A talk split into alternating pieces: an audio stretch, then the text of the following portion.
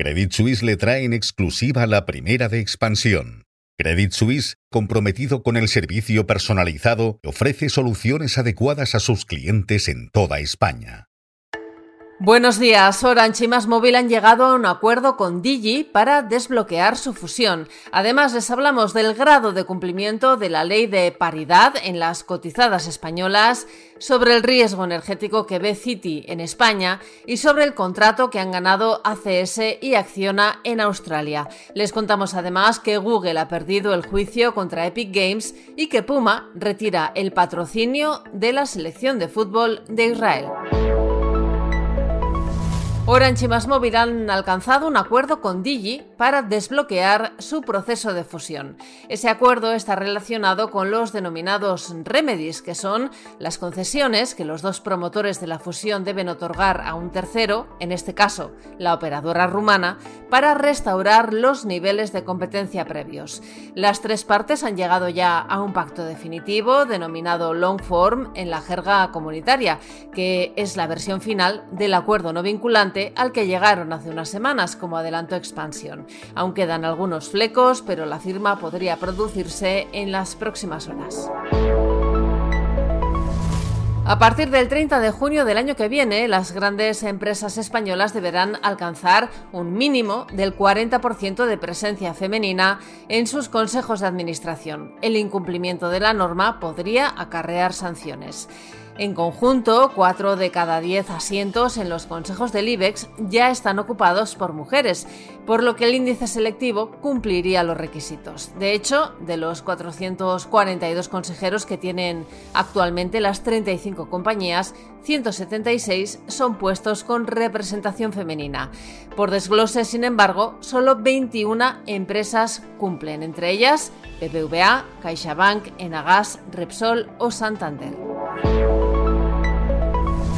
Citi sitúa a España como el país con un mayor riesgo energético por la incertidumbre que hay sobre si el gobierno mantendrá o no finalmente el impuesto solidario sobre los beneficios de las grandes energéticas. Un informe de Citi emitido ayer sobre las perspectivas para 2024 de las energéticas europeas sitúa a España como el mayor foco de riesgos geopolíticos en estos momentos, seguida de Estados Unidos y de Reino Unido. En el caso de Estados Unidos, el riesgo deriva de la posibilidad de que Donald Trump vuelva a la presidencia del gobierno y desmonte la ley aprobada por Joe Biden para impulsar la transición ecológica.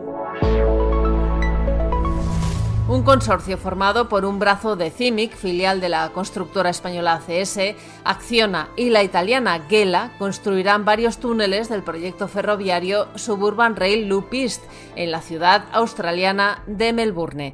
El contrato está valorado en 3.600 millones de dólares australianos.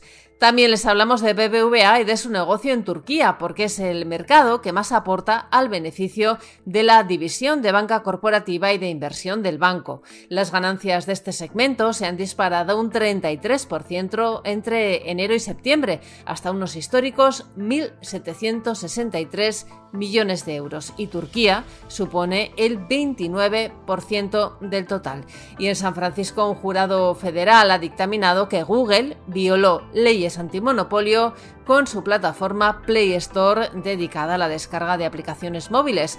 Esto perjudicó los intereses de desarrolladores de videojuegos como Epic Games, así como a sus usuarios. Hoy la actualidad política pasa por el Congreso de los Diputados porque llega el debate sobre la ley de amnistía. El presidente del Gobierno no estará presente en el hemiciclo y se prevé un duro enfrentamiento entre el bloque de la investidura y la oposición formada por PP y Vox y hoy estaba previsto que comenzara el juicio oral contra el ex vicepresidente del gobierno, Rodrigo Rato, para esclarecer el origen de su fortuna, pero ha sido aplazado al viernes 15 de diciembre. Y en la bolsa el IBEX 35 bajó ayer un 0,25% y perdió el nivel de los 10.200 puntos. Financial Times desvela hoy que aseguradoras alemanas como Munich Re y Allianz suman 3.000 millones de euros de exposición a la compañía inmobiliaria Signa del multimillonario René Benko. Signa es propietaria de los grandes almacenes Selfridges en Londres y del edificio Chrysler en Nueva York y se declaró en bancarrota el mes pasado. Además nos cuenta que Puma, la marca deportiva alemana, ha decidido que no seguirá patrocinando a la selección de fútbol de Israel por los ataques del ejército israelí contra la población civil en Gaza. Estos son algunos de los asuntos que van a marcar la actualidad económica, empresarial y financiera de este martes 12 de diciembre. Soy Amayor Maechea y han escuchado La Primera de Expansión, un podcast editado por Tamara Vázquez y dirigido por Amparo Polo. Nos pueden seguir de lunes a viernes a través de expansión.com, nuestras redes sociales y las principales plataformas de podcast.